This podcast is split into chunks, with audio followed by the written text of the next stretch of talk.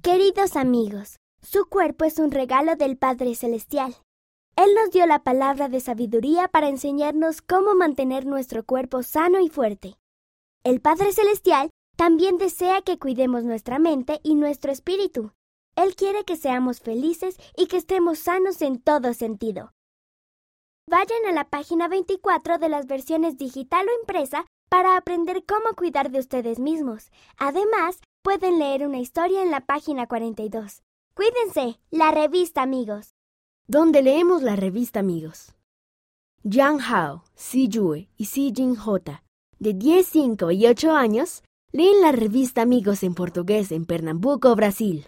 Nuevos amigos. Tenía miedo de no poder hacer nuevos amigos cuando nos mudáramos a Corea del Sur. Cuando estaba leyendo la revista Amigos, vi a Matt sosteniendo la bandera de Corea del Sur en la actividad Encuéntralos.